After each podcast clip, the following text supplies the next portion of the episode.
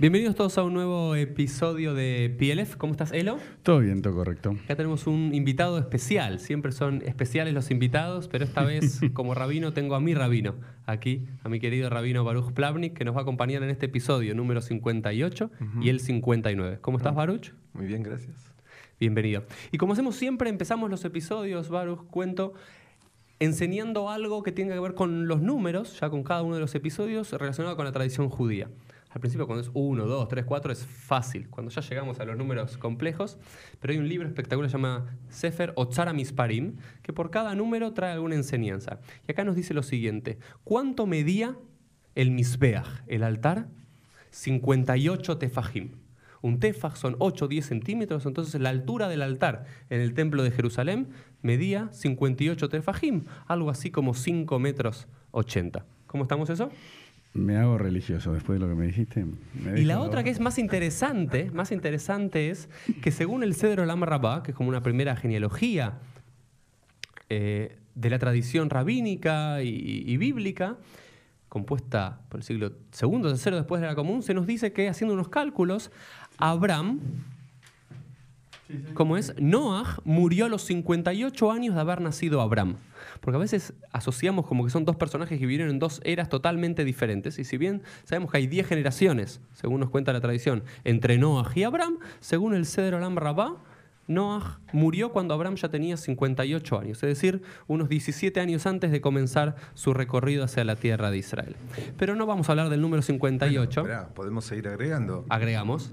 8 más 5. 13. 13. La edad de Bar Mitzvah es 3 más 1 Hat, el número 1, ¿ok?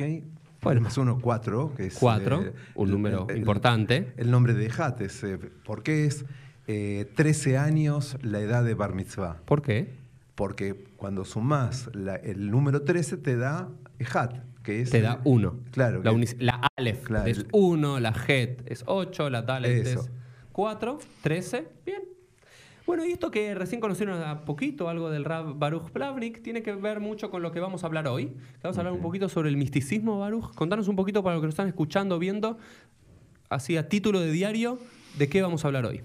Vamos a hablar de eh, el enfoque neo-jasídico, espiritual de la Kabbalah, es decir, la neo-Kabbalah. Em, Pero antes de haber una neo-Kabbalah, tiene que haber una Kabbalah. Sí, lo que pasa es que no, no existe Kabbalah sin la. No existe judaísmo sin la reinterpretación, sin el constante eh, repensar de los textos. Y eso es Kabbalah. Lo llamo neo solamente porque lo hacemos ahora, pero es lo que siempre se hizo. Muy bien. Pero ¿cuándo podríamos, vamos a ir a los textos que nos vas a traer para enseñar hoy, para empezar a mm. debatir junto a ti y a Elo, pero en términos generales, ¿cuándo podrías decir que nace la Kabbalah en el judaísmo? Cuando nace el judaísmo. ¿Ya desde la época bíblica ya hay Kabbalah? Em, no hay ninguna experiencia religiosa que no haya empezado en una experiencia mística. No hay ninguna religión. La religión está ligada a una experiencia mística y al, al relato y al traslado de esa experiencia mística. Em, en la base de cualquier enfoque religioso, el punto de comienzo es una experiencia mística y eso es Kabbalah. ¿Qué significa la palabra Kabbalah? Para quien no, no sabe, no conoce. Es el modo eh, inicial o de algún momento en que se refería a la tradición. Kabbalah quiere decir recibir. Y es el lado opuesto de la, otra cara de la moneda de Masoret. Eh, eh, se da y se recibe. El, Masoret es la tradición que se da y Kabbalah es aquello la tradición, que, se, recibe. Exactamente. Que no siempre es igual. Bueno, siempre hay, por suerte, Baruch Hashem, gracias a Dios, hay una distancia entre el que da y el que recibe y eso es la riqueza. Eso es eh, eh, la transformación y, la riqueza. Y mm, eh, el punto que quería decirte, señalarles, es que en algún momento era más importante la alusión a lo que recibimos, de dónde viene la palabra Kabbalah, porque cada alumno señalaba Mimi Ukibel, de quien él recibió. Entonces, ¿de dónde sabes lo que sabes? Kibalti, recibí. ¿De dónde somos lo que somos? En primer lugar, el reconocimiento, la gratitud por de dónde venimos. Eso es la cábala, de dónde venimos. Muy bien. Si bien sabemos que a nivel histórico el gran desarrollo y el gran auge de la cábala se da en Europa, en España, en los siglos XIII y XIV en adelante, si bien sabemos que había una proto-cábala o el proto-misticismo judío que ya acompaña el inicio también del movimiento rabínico del siglo I, segundo, Exactamente. después de la era común. Y yo sé que esto es lo que nos querés enseñar hoy, un pasaje de la Mishnah y un pasaje de la Gemara.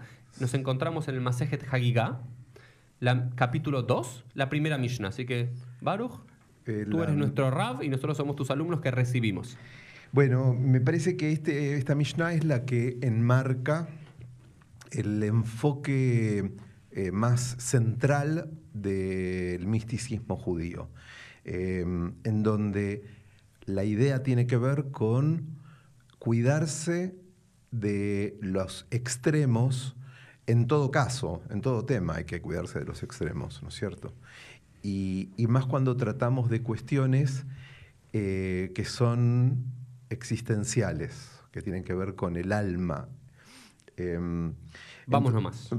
Ein dorshim ba arayot bishlosha no se debe interpretar cuestiones. Arayot tiene que ver con cuestiones relativas al sexo, al Sí. in- a las relaciones sexuales.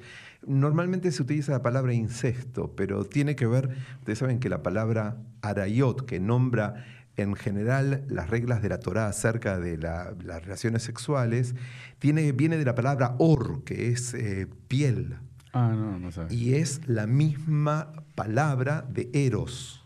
Es, eh, semánticamente eh, es el concepto de eros que fue trasladado por los semitas de- del norte, llamados fenicios, o inclusive las tribus hebreas del norte, a Grecia. O sea que lo erótico está relacionado con las arayot de entrada. Profundamente, profundamente. Mm. ¿sí? Qué bueno. Eh, Diney Herba tiene que ver con, con esto, con, con eh, el qué pasa con lo erótico y los vínculos que se erotizan, ¿no Pero acá cierto? lo que está diciendo la Mishnah es que de forma general no se debe interpretar o enseñar o charlar mucho de sexo entre muchos. Es algo como privado. Porque tiene que ver con la vulgaridad, me parece. Yo diría que es una cuestión de. Hay cosas que tienen que ver con. que no tiene nada de malo, no tiene nada de prohibido, no debería tener nada de prohibido ni, ni- ni- ni de eh, censura. Tiene que ver con eh, la profundidad de los vínculos y el respeto de los vínculos en las relaciones eróticas hay algo más profundo que es el amor y tiene que ver con algo muy íntimo y muy personal entre las personas. Entonces, estas cosas no deben ser discutidas públicamente, no porque hay que censurarlas.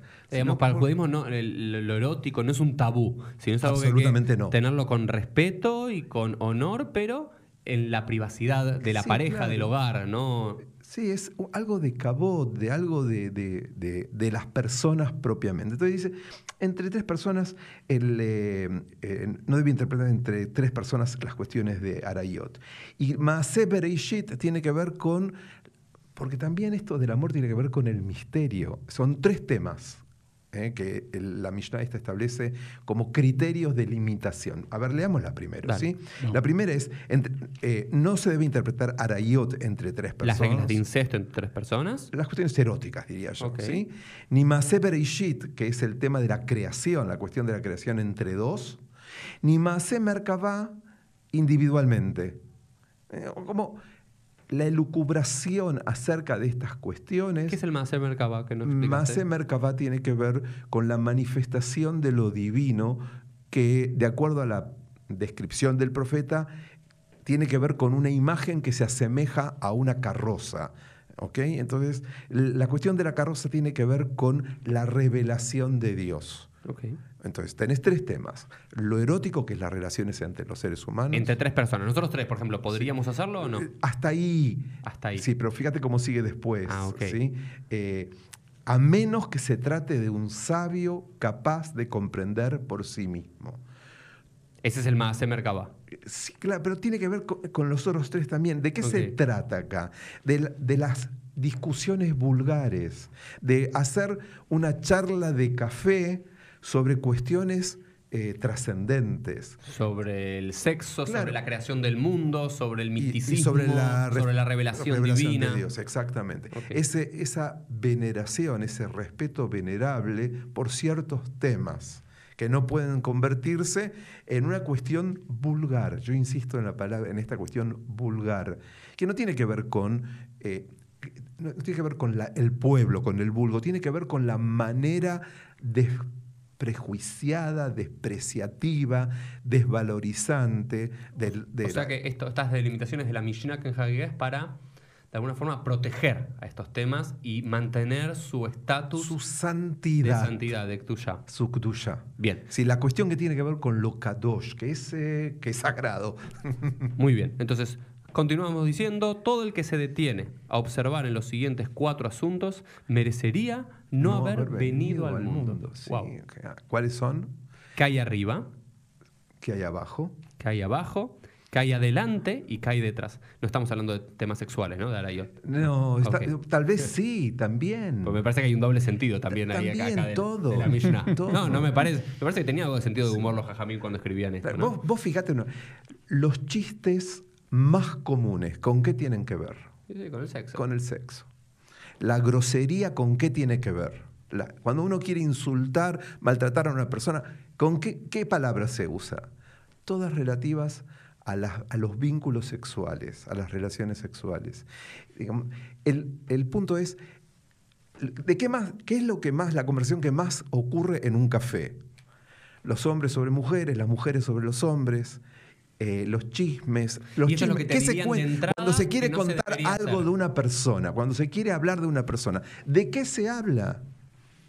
De sus relaciones sexuales, de sus vínculos sexuales, no del amor, ¿eh? de sus vínculos sexuales. Y todo el que no cuida el honor de su creador Claro. merece no haber venido al mundo. Pero ¿por qué es tan, digamos, por qué no estaría bien que un hombre religioso, ¿no? A ver, él es lo que yo siento. Si vos sos una persona Sí. de fe, una persona religiosa, te vas a preguntar, ¿y Dios dónde está? ¿Quién está arriba? ¿Quién está abajo? ¿Qué vino antes de yo haber venido al mundo? ¿Qué va a venir después? Me parece que son las preguntas que un hombre religioso, que una persona de fe, no sé, lo vos qué Sí, o, o espiritual, no, no necesariamente religioso. Me parece que. Eh, aparte, yo las veo como preguntas válidas, ¿no? Sí. Ah, ¿Por qué la Mishnah me es tan dura de decir, no, no, no Bueno, pero pará, pero por- termina, termina el- termina la Mishnah. ¿Ya terminó? La misma- terminó ahí. Sí, sí, después viene déjenme, la quemará. déjenme decirles algo al respecto. Sí. Eh, cuando uno quiere a una persona, le importa a una persona, Mm. es cuando entra en confianza con esa persona, pero es también cuando está en el desafío más grande de respetar, del respeto a esas dos personas, a esas personas. El, el amor tiene que ir combinado con respeto. Si no hay, si no hay cabot, si yo le pierdo el respeto a mi pareja, a mi ser querido, a mi padre, a mi madre, a mi hijo, a mi hermano, e invado su intimidad, eso ya no es amor, eso se desliza del amor a algo que vulgariza, que destruye, que corrompe lo amoroso.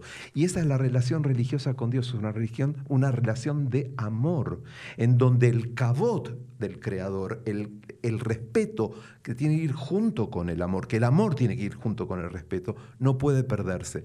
Es decir, ¿Y si vos yo- dirías que, que la persona que pregunta estas cosas está invadiendo el honor no, de si- Hashem? no cuando pregunta, sino cuando hay una... Esto es como a mí me importás y te pregunto por vos y trato de saber más de vos. Pero hay un punto en, donde tengo que detener mi inquisición ante tu vida y tu personalidad, respetando tu intimidad, tu personalidad. No puedo invadirte ni, ni desde el amor puedo. Por supuesto que no desde el odio, absoluto, pero tampoco desde el amor puedo invadir a otra persona. Hay parece- como un misterio que debe permanecer. Claro. Eh, eh, por por lo menos lo que yo leo acá en esta Mishnah es como lo está diciendo, hay un misterio de lo divino que no tenemos que tratar de invadir. Que por un lado yo lo veo como algo hermoso, que se lo puede entender de forma poética como estás leyendo vos. Pero de otra forma también lo puedo leer como una restricción que están poniendo los hajamim, que están poniendo los sabios en la Mishnah. No, vos no preguntes mucho. ¿Qué vino antes del Touba Bow? es cierto, del Génesis. es cierto, es cierto. Eh, tenés la bet. La bet significa que hay tres caras, que hay detrás. Eso no preguntes, no te pertenece. Es cierto que puede servir, como todas las cosas, eh, puede servir para mm, eh, objetivos eh. Un cuchillo puede servir para eh, hacer una cirugía o puede servir para matar a una persona. Eh, depende cómo, por eso está la cuestión. Esta- esto es como los dos caminos o las dos alternativas en donde se puede leer. Mira, vos callate la boca, que de hecho así ha ocurrido, porque cuando yo te callo la boca a vos, lo que estoy haciendo es haciéndome espacio para poder seguir hablando yo. Y entonces el esoterismo es la corrupción del misticismo. Es no pienses, no, no, no investigues, no, no hables de esto para que yo pueda seguir hablando. Digo, no, este no, no me parece que este es el sentido de la Mishnah. El sentido tiene que ver con la protección del amor que es el, cuyo instrumento es el cabot, el respeto.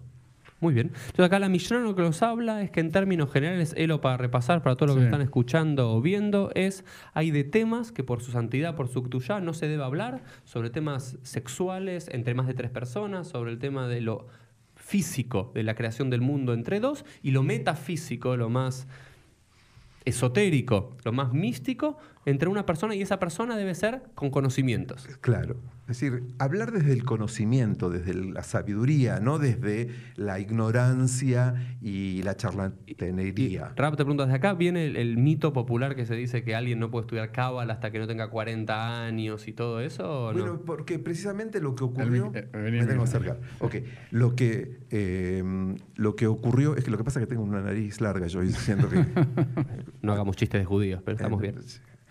Digo, lo que ocurrió mu- muchas veces, y en particular en los tiempos de la Edad Media, es que se exageró eh, el misticismo y se convirtió en superstición.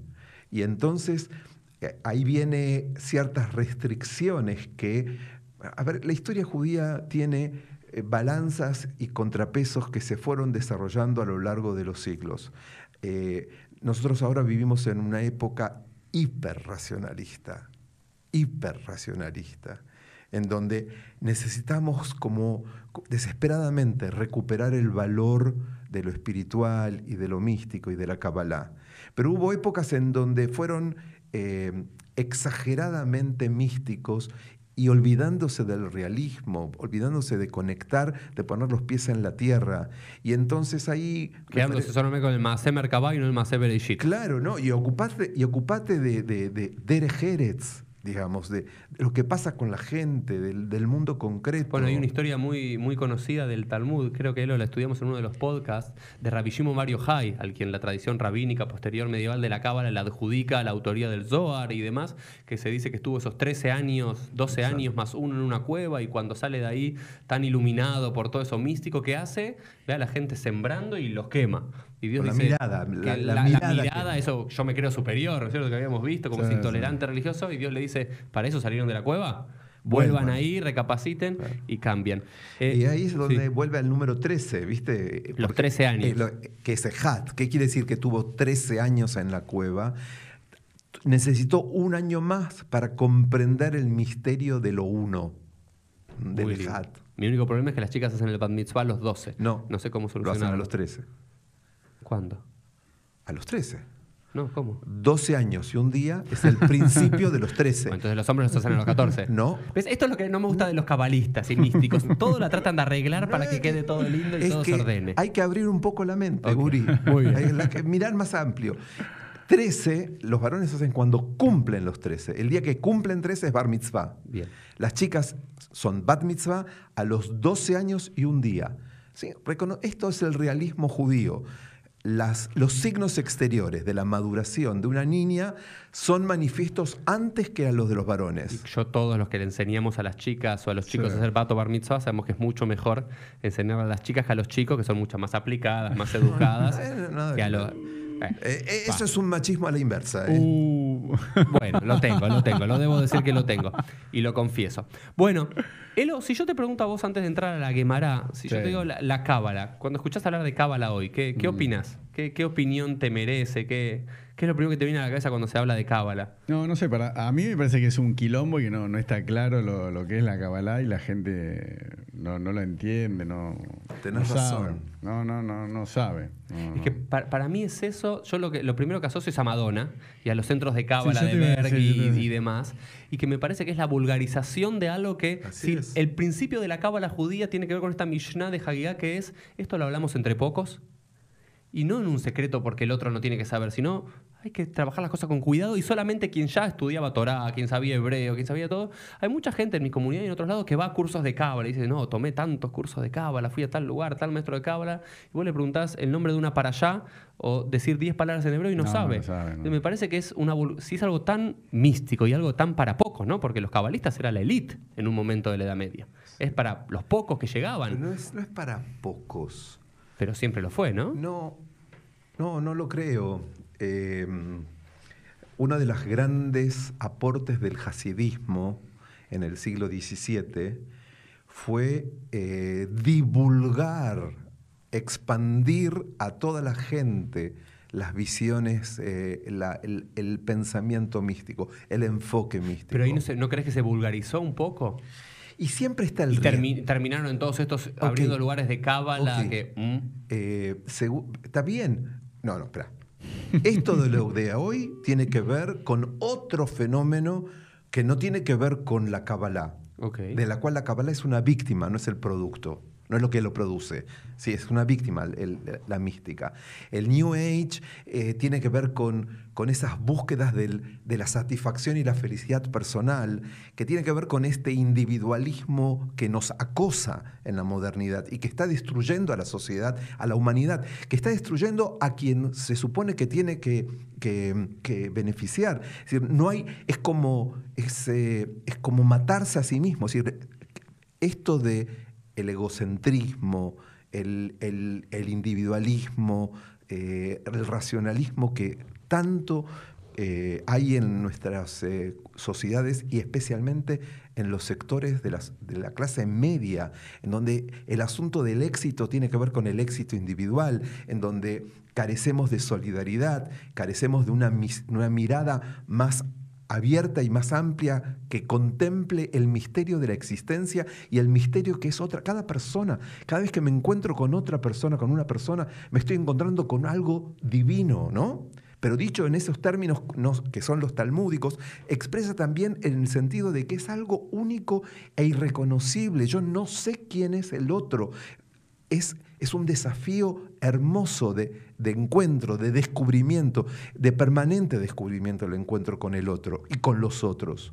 Y en este sentido es que eh, eh, la búsqueda de estas nuevas búsquedas de misticismo que están orientados no en el espíritu de nuestra tradición, sino en el espíritu de este New Age modernismo eh, individualista y egoísta, no tienen nada que ver, aunque usen el término Kabbalah, ¿entendés? La cábala no es el producto, sino que es la víctima. Vamos a ponerlo como título de diario. La situación actual de la Kabbalah, en muchos casos, en muchos casos, es la víctima del mundo moderno. Bien. Entonces vamos a, entonces ya leímos Y la- entonces cuando sí. yo te digo neocabalá y, y neomisticismo, estoy diciendo en una recuperación de esto que tiene que ver con las mekorot, con, con el enfoque, con el vector eh, inspirado eh, en la es Torah. recuperar eso que se fue perdiendo y vulgarizando Sí, en el claro. tiempo. ¿Qué fue Sinaí? Una experiencia mística. Ujú. ¿Eh? ¿Qué, qué, qué- qué fue el Lech Leja de Abraham? ¿Dónde, ¿Qué es Ab- Abraham? Una respuesta a una experiencia mística. ¿Y, y- y qué son los profetas? Una respuesta a experiencias místicas. Por eso que la, digo, la Kabbalah no empieza en el siglo XII. La Kabbalah tiene un... Se tiene- sistematiza quizás Claro, en ese momento. Es como una corriente eh, que a veces corre por, por la superficie y otras veces se hunden en el subsuelo de la tierra y, y brotan en otro momento y se vuelven a hundir de acuerdo a los momentos históricos. Ok. Yafé. Entonces vimos esta Mishnah en Hagigah que nos abrió este panorama de hay ciertas cosas que hay que tener un kabod, un honor especial por su kdushá, por su santidad, Veneración. una veneración por lo cual entre pocos Irá, la palabra, una de las palabras claves. Irá, temor reverencial. temor reverencial. Ahí está. Me gusta esa traducción. Y después el Talmud, el Masejet Hagigah, la página 14b, el Sí. Talmud Babli, hay una historia que se sostiene en base a este inicio del misticismo. Sí, me, parece que esta Mishnah, Sí. esta segunda Mishnah, es como emblemática eh, ¿no? de, de lo que es eh, la cuestión de la que estamos tratando. Y es ¿sí? importante para nosotros porque el primer capítulo de Pielef fue sobre la historia de Ajer, uno de los protagonistas de aquí, con Rabbi Meir. ¿Te acordás, Elo? Sí, El alumno que, sí. Sí. que el maestro se volvió un tanto hereje. Bueno, también para mí es eh, emblemática porque habla del Pardés, eh, que es Pardés el es nombre. Keilah. Es mi. La sinagoga. Después vamos a hablar de eso en el próximo episodio. Ok. Tanu Rabanan, ¿sí? Eh, cuando dice Tanu Enseñan maestros. sabemos que es una braita, que se trata de, de un material eh, accesorio que alguien quiso dejar afuera, pero que la, la fuerza de la tradición, la, la fuerza magnética de la tradición rabínica la vuelve a traer dentro de la corriente de la tradición. ¿no? Y habla de cuatro, cuatro que ingresaron al Pardés. ¿Qué es el Pardés? Vamos tu a ver. Keilah. A- Ahora vamos a ver. Son cuatro letras. Es decir, lo primero que quiero que entiendan es eh, que estamos hablando de cuatro letras, no para ustedes que sí lo saben, sino Sí. para tal vez los oyentes. En hebreo se escribe sin eh, vocales, son eh, PRDS. Esas son las cuatro consonantes, que es eh, como siglas de. es- acá va a ser en- entendido como siglas de otra cosa, ¿ok? De otro concepto. Pero todo el mundo que en general eh, deben ser muchísimos los que se acuerdan de los Pardesim de Israel, el plan Tapuz, donde se, en una época... ¿Vos eh, fuiste, an- Elo? ¿Planta Puz? No, No. no, no, no, porque fue justo la guerra del Golfo. Ah, no, pero ustedes la- son muy jóvenes. Para, Estás revelando tu edad. para. Pues se va a los 18, así que Claro. googlean cuándo fue la guerra de Golfo, menos 18. Bueno, antes de que Israel exportara Aitec, eh, exportaba naranjas, eh, Tapuz. Y, y eso crece en... ¿en ¿Dónde crecen los En un pardés. naranjos? En un pardés. Sí, la palabra, Campo. La palabra pardés es huerto. Huerto. ¿sí? Y, y de ahí está asociado también el paradiso. De ahí viene la palabra eh, Ah. paradiso también. Paradise, paraíso. Sí, es una palabra, en realidad es una palabra persa, de origen persa. eh, está muy mal tratada en los tiempos modernos el aporte de la cultura persa a la cultura universal y a la, a la filosofía hebrea, ¿no? al judaísmo. Hay mucha influencia eh, que, habríamos, que tendríamos que reestudiar del mundo persa. Bueno, la palabra pardés es una palabra que proviene, semánticamente proviene del persa, eh, por eso es un shoresh de cuatro letras. Y, em, Ah, claro, porque en hebreo generalmente son de tres, pero Tres. es una palabra extranjera. Claro, es una palabra persa, ¿sí? Eh, que tiene y que significa huerto y que era traducción que luego se hizo del Gan Eden, Mm. del jardín de- del Edén, y por eso está asociado en la literatura cristiana a paradiso, paraíso, ¿ok? Muy bien. Los cuatro ingresaron a este huerto, a este pardés. Ellos son. Vos te estás ocupando de controlar el tiempo, ¿no es cierto? Sí, estamos bien. Perfecto, ok. Ellos son Benazai, Benzoma, Sí. Ajer Déjame, déjame, déjame subrayar una cosa. Dale. Estamos hablando de sabios que no tienen título. Eh, no- tienen título. Bueno, Rabbi Akiva tiene el título. único, el único, el único. Pero esto, digo, no hace falta ser rabino para eh, merecer mención en la tradición judía, ¿no es cierto? No hay nada, esto me parece que es uno de los mensajes que tenemos que mm, seguir insistiendo, Uri, que tiene que ver con que no hay nada religioso que haga un rabino que no pueda hacer cualquier judío, o mejor dicho, que debería ser cualquier judío, ¿no es cierto? No somos los rabinos y los judíos, ¿eh? el judaísmo el no se hace de rabinos, el judaísmo se hace de judíos. El viejo aforismo en Yiddish, ¿no? Nueve rabinos no hacen un minyan, diez zapateros sí lo hacen. Exactamente, excelente, Es excelente, Bien. excelente. Les dijo Rabbi Akiva, cuando lleguen cerca de los mármoles pulidos, no digáis agua, agua, maim, maim, pues está escrito, el que habla mentiras no podrá enfrentar mis ojos. Ok, ¿Y esto qué es? impresionante.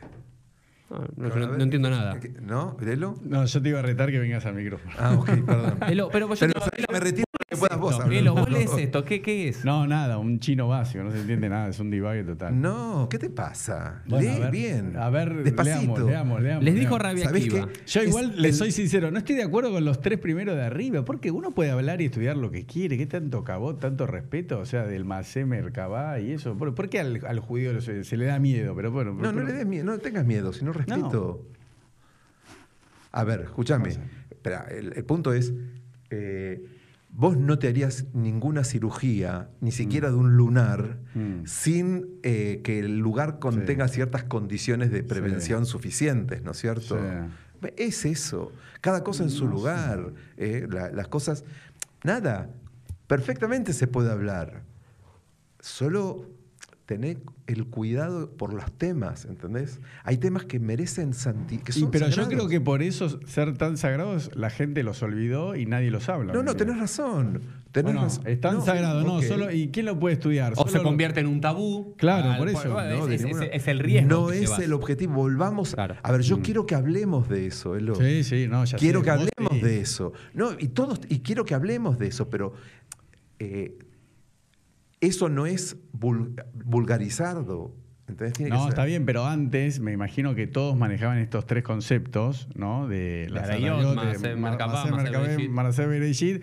Y ahora decía, che, bueno, pero no estén en los bares tomando, hablando así, como si fuese fútbol hoy en día, diciendo, bueno, como decís vos, hágalo con cabot, con respeto, no sé qué. Claro. Pero eso llevó a que la gente se lo olvide totalmente. Porque No, hoy no hago una, encuesta, No. hago una encuesta y nadie sabe que son estas tres cosas. Está bien, pero eso no tiene que ver con la Mishnah esta. No, no, tiene, está bien. tiene que ver con cómo la ortodoxia empleó algunas de las cuestiones de nuestra tradición Mm. para imponer su dominio y su control y no para cuidarlas, ¿entendés? Es Mm. como, eh, a ver, yo puedo cuidar una joya escondiéndola en la oscuridad de un cajón o tomando ciertos recaudos de protección, un cristal. Mm. ¿sí? Tenés un, un cristal heredado de tu abuela, eh, algo Mm. muy amado. Bueno, podés eh, cuidarlo, protegerlo, escondiéndolo en la oscuridad de un cajón o tomar otros recaudos que lo protejan, pero que lo ponga a la Claro, vista de- exacto. de toda la Bueno, gente. estoy de Yo acuerdo. quiero seguir estudiando Gemara. Entonces vamos. Vamos. Le dijo Rabia Akiva, cuando lleguen a este pardés, cerca de los mármoles, ¿qué No, son no, los no a este mármoles? pardés. Cuando lleguen a mármoles, ¿Qué es mármoles? Los ¿cómo mármoles que tengo en en hebreo? casa. En hebreo. Shaish. Sí, Mármol. ya es mármol. Sí. Ustedes saben lo que es. Ustedes viajaron por las rutas en donde ven el asfalto a, a 50 kilómetros, 100 kilómetros, como si fuera un charco de agua. ¿Y qué es eso? Cuando está el sol que pega ahí el... Exacto, un reflejo. Es un espejismo. ¿Ok? Entonces, cuando estén cerca de mármoles pulidos, no griten agua, agua. Ah. Es decir, ¿Qué quiere decir? Ah, ok. ¿Cómo mirás las cosas? ¿Cómo te Sabés que es un espejismo lo que le está diciendo Rabia Akiva al resto. Tené cuidado de, las, de los espejismos. Tené cuidado de las apariencias. No te apresures a hacer juicios. Mishpat. Porque el que habla mentiras, es decir, si yo digo esto es bueno. agua, agua, pero en realidad es un mármol, Claro. no podré enfrentar mis ojos, dice Hashem. Es dice una, Dios. es una eh, analogía, es una metáfora para referirte a la responsabilidad. ¿A quién le está hablando Rabia Akiva? A nosotros lo que estamos leyendo. No. Eh, sí, también. Pero fundamentalmente, ¿quiénes leían estos? Los jajamim, los. Jajamim. A los jajamim le está diciendo, no a la gente. ¿sí? Ah. A los jajamim le dice, cuando veas estés ante un mármol pulido, tenés cuidado de tu apreciación, de tu No juicio. apresures. No te apresures a hacer juicio. Si no, vas a arrastrar a otros al error. ¿Entendés? Cuidado de tus declaraciones. Cómo te expresás delante de otra gente que puede ser confundida. Y esto va como an- anticipo, como preludio a lo que viene después. Voy leyendo y vas Dale. comentando. Ben Azai, uno de los cuatro que entró. Ben Azai y Ben Somá se llamaban Shimon, ¿no? Era su Sí, nombre. Se dicen que los que no tenían, no, los que son Ben algo, era Shimon, que es no sé, como Pablo, Juan, como un nombre súper popular de la época, que era obvio que se llamaban. Cuando Ben Azai miró, curios, curiosió, y murió. La palabra hebrea es eitzitz. ¿Sí? Fisgonio. Fisgonio. Perfecta la traducción. para- Eh, Yo ¿sí? siempre la traduzco así. Fisgonio, perfecto. Ahora, eh, antes de seguir. ¿Qué, qué, qué Espera, fijonió? espera, ¿Qué- espera, espera, espera. Primero, Ben Azai, ¿qué hizo? ¿Qué es lo que hizo? Miró, Miró de miró de reojos. ¿Y qué pasó? Murió. Ok, respecto de él, la escritura dice, valiosa a los ojos de Dios la muerte de sus piadosos. El otro, Benzoma, ¿qué hizo? Benzoma miró También hizo lo mismo. y fue herido, se enloqueció, se volvió Sí, loco. la el concepto es, para en este contexto lo hago más rápido, Mm. nifga quiere decir eh, herido, herido en la cabeza, locura, digamos. ¿sí? Se- vio algo que se volvió loco. Respecto a él, las escrituras dicen, miel has encontrado, come solo hasta saciarte, no sea que te hartes y lo vomites todo. ¿Ok? Ajer, el Ajer. tercero, que era el famoso Elisha Ben Abuya, Sí. que este Ajer es el otro, que es el término que se le da a la tradición judía cuando se lo excomulga, el otro por antonomasia. ¿Qué es lo que hizo? Podó los brotes. Podó los brotes. Empecemos de acá. Tetz banetiot. Ok. Empecemos desde acá. ¿Qué quiere decir podó los, los brotes? Yo conozco lo que dice el- el- la Gemara. ¿Qué dice?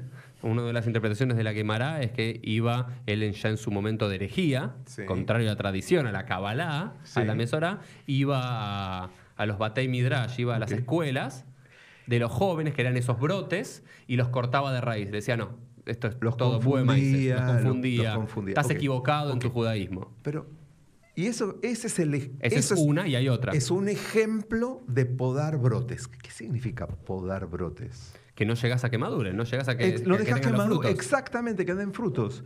Es decir, es un apresuramiento.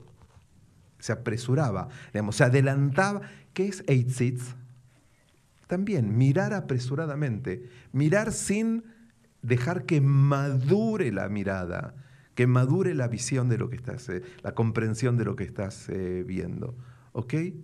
Entonces, ¿qué es lo que hicieron estos tres maestros?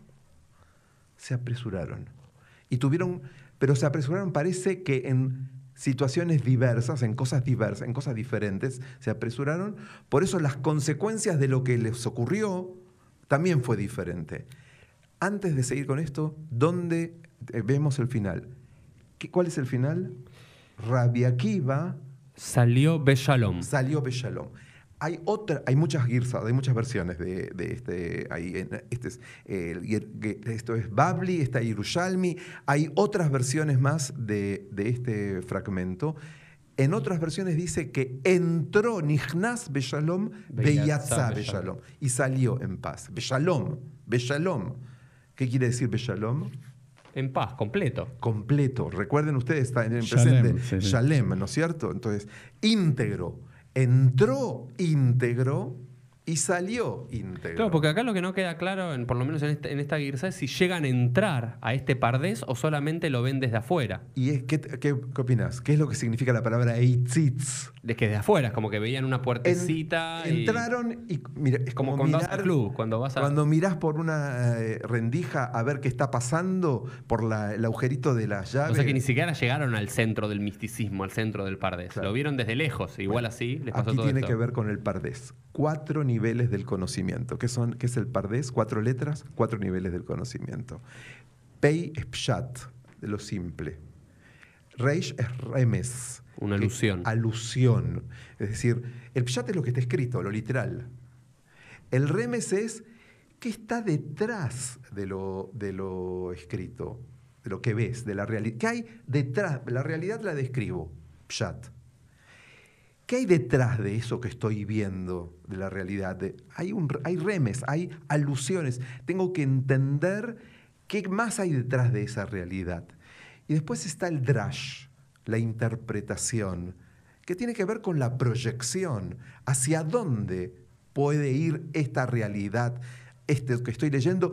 ¿Qué implicaría para más adelante la proyección? Ese es el drash. Y el cuarto, El sod. el sot.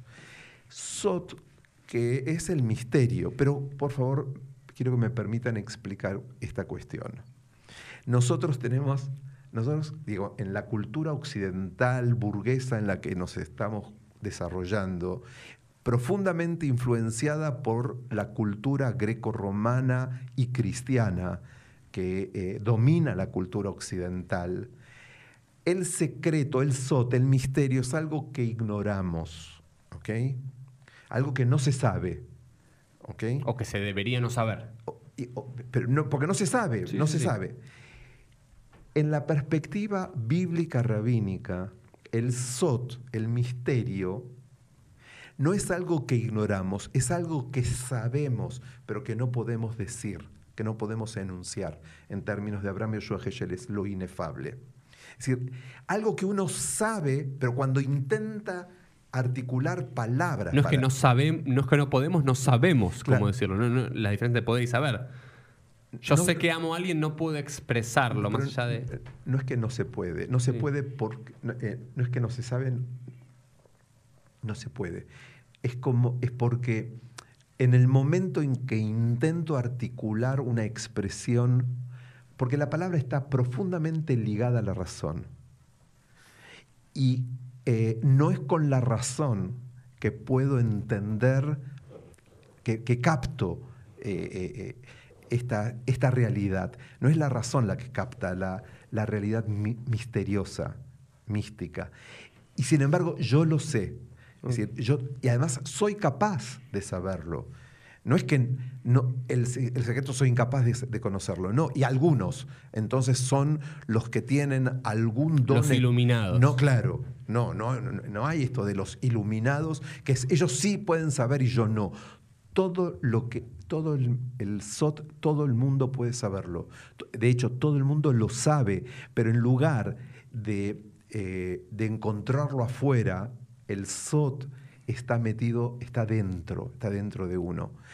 Em, con lo cual el SOT no es algo que ignoro, es algo que sé y que puedo saber no, con otros instrumentos. Bien, entonces vamos a empezar a resumir este, este episodio del día de hoy. Ya vimos la Mishnah, vimos la Gemara, estos cuatro sabios que entran al Pardés, que entran en este huerto. ¿Qué es el Pardés?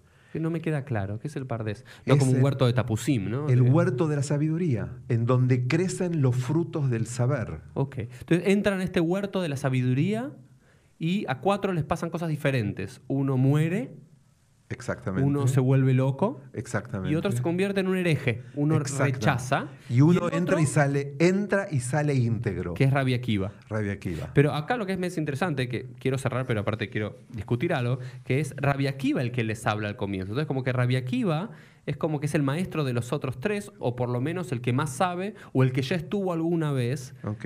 y los guía es como que es el maestro que le dice, che, porque aparte, Ok.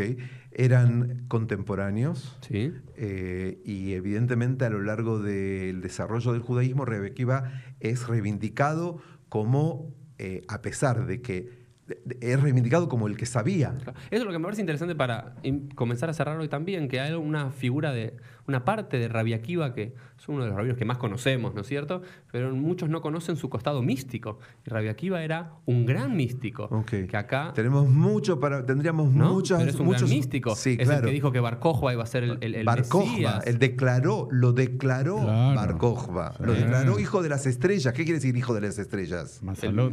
Eh, Mashiach. El Mashiach, que Claro. sí, hijo del. Hoy a Rabia Akiva, digamos, sería una figura bastante complicada en Sí, nuestros sí, días. sobre Si un eso. No, no. Yo- a ver, yo soy cuando leo yo la tengo muchos cuestionamientos sobre Rabbi Akiva en su momento. Pero yo soy mucho más partidario en la Gemara de Rabbi Ishmael. Acá él y yo somos como más amigos de Rabbi Ishmael, más racionalistas, ¿no? Que Rabbi Ishmael, cuando Rabbi Akiva decía que la Torah decía no, mot yumat, morir habrás de morir, que decía, no, Rabbi Akiva explicaba olama zeba, olama va, morir en este mundo y morir en el mundo venidero. Y Ishmael le decía, pará, pará, pará, Rabbi Akiva, bajá tres cambios. mot yumat es se va a super morir en este mundo, ¿no? Entonces, pero acá encontramos también una de las fuentes principales de la tradición rabínica donde lo coloca que, místico. no quisiera que se termine No, el tiempo no, no. A sin señalar, terminar, porque faltan No, no. un par de cosas muy importantes de esta lectura. Quien termina cuando hay un invitado es el invitado.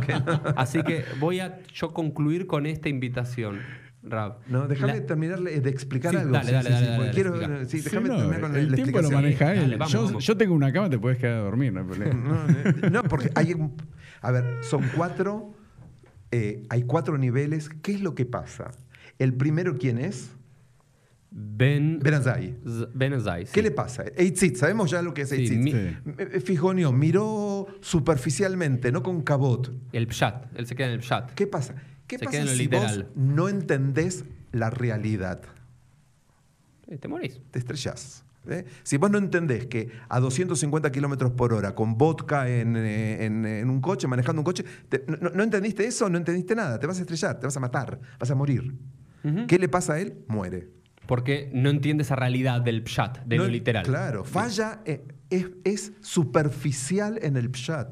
Ya entendí la lógica. Entonces, Ben, Benzoma ¿Qué pasa? Exacto. llega al rey. Llega al remes. Al remes. ¿Y qué a le la pasa? rey, ¿Cuál es- ¿Qué es lo que le a la alusión. ¿Y qué le pasa a él? A él lo que le pasa Enloquece. es que enloquece. enloquece. Es decir, es la enajenación. Uno se enaj- la muerte es la enajenación del el alma del cuerpo, digamos. ¿sí? Eh, es la enajenación mientras el alma está en el cuerpo. El remes. Es El remes. ilusión. ¿Sí? Se enajena, deja de, pierde algo que tiene que ver con el yo, con el, con el ser. Con el, eh, Es como que puede pasar el primer nivel del pshat. Entiende el llega al pshat. remes. llega y se Pero pierde. se pierde el digamos, también. Es superficial en el remes. Ahora, ¿qué le pasa a Ger? A Ger llega ya, entonces llegaría Al drash. al drash, a la interpretación la- futura. al proyecto. Al proyecto y se vuelve un hereje. Y- Corta los brotes. Claro, se apresura y no deja madurar las cosas del, de- y, y- y- y se apresura en la interpretación de qué va a pasar, qué es lo que puede pasar Y entonces desconfía y hace y qué, qué es lo que hace. de todo. Y destruye la sociedad, corta los, lo- los brotes. Es decir, gen- no solamente que él está confundido y no sabe, provoca confusión en los chicos. Lo que la tradición judía se llama Joteu Majatieta Rabim. No solamente Exactamente. quien peca, sino quien hace pecar al, Exact- al resto. ¿no? Exactamente. Eh, Rabbi Akiva, Shenichnas Beshalom, a mí me gusta esa girsá. llega hasta el Sod. Nichnas Beshalom, llega con integridad, llega con Shalom hasta el Sot, a- recorre el Pshat, lo literal, la realidad, recorre el Remes, profundiza en el sentido que está detrás de las cosas, advierte más lo que está en el fondo. Entonces, también hace proyección con el Drash y capta el Sot, pero regresa a dónde regresa? al mundo, a la vida. Claro, bueno. No se queda ahí Sí, en, sí, en sí. el Está mundo. bueno, está bueno. No se queda en el mundo místico del- de la gloria divina, del que Mm. Cabot, sino que sabe retornar. No, no es con lo que pasó como a Rabbi Shimon Bar Claro. Yochai, que salió quemando a todos. cual, sino tal que cual. Él es como que también en ese paso no, Exacto. pudo salir de esa. sí. Y a- pasa también, ¿no? Pero me parece que esta, esta quemará, ¿no? Como para tratar de traerla también a nuestros días y en- se la puede relacionar con muchas cosas, ¿no? También como los intelectuales o los grandes doctores o postdoctorados que se quedan en sus claustros e investigando cosas, Claro. que quizás es maravilloso, pero que no bajan de ahí, que no entienden que la necesidad de la gente es otra y lo que le pasa a la gente es otro y que pueden estar bárbaro ahí. Pero vos estás para cumplir una función para la sociedad en general, no para tu onanismo intelectual. Tal cual. O onanismo espiritual también, ¿no? Digamos, me parece que hay algo de, de compartirlo. Bueno, me parece una, una linda quemará. Y Rap, te pregunto para ya cerrar, con tus palabras cerramos este episodio número 58. ¿Cuál es la gran lección que tiene esta Mishnah y esta quemará y este enfoque neocabalístico, neojasídico tuyo para nuestros días? ¿Cuál sería, digamos, en un tuit, en una idea Mm, concreta? Muy difícil. un rabino en un tuit. Eso. Yo le diría a todos los rabinos Además, que un que rabino- las charlas TED Un rabino viejo, Claro. Encima. ¿Viste las charlas TED que te ponen 10 minutos y el contador? No, a los 15, rabinos, 15, 15, Bueno, a los rabinos 15. habría que ponerle eso, un No. contador adelante y No, después bueno. de 15 la gente a Leinu le llavea.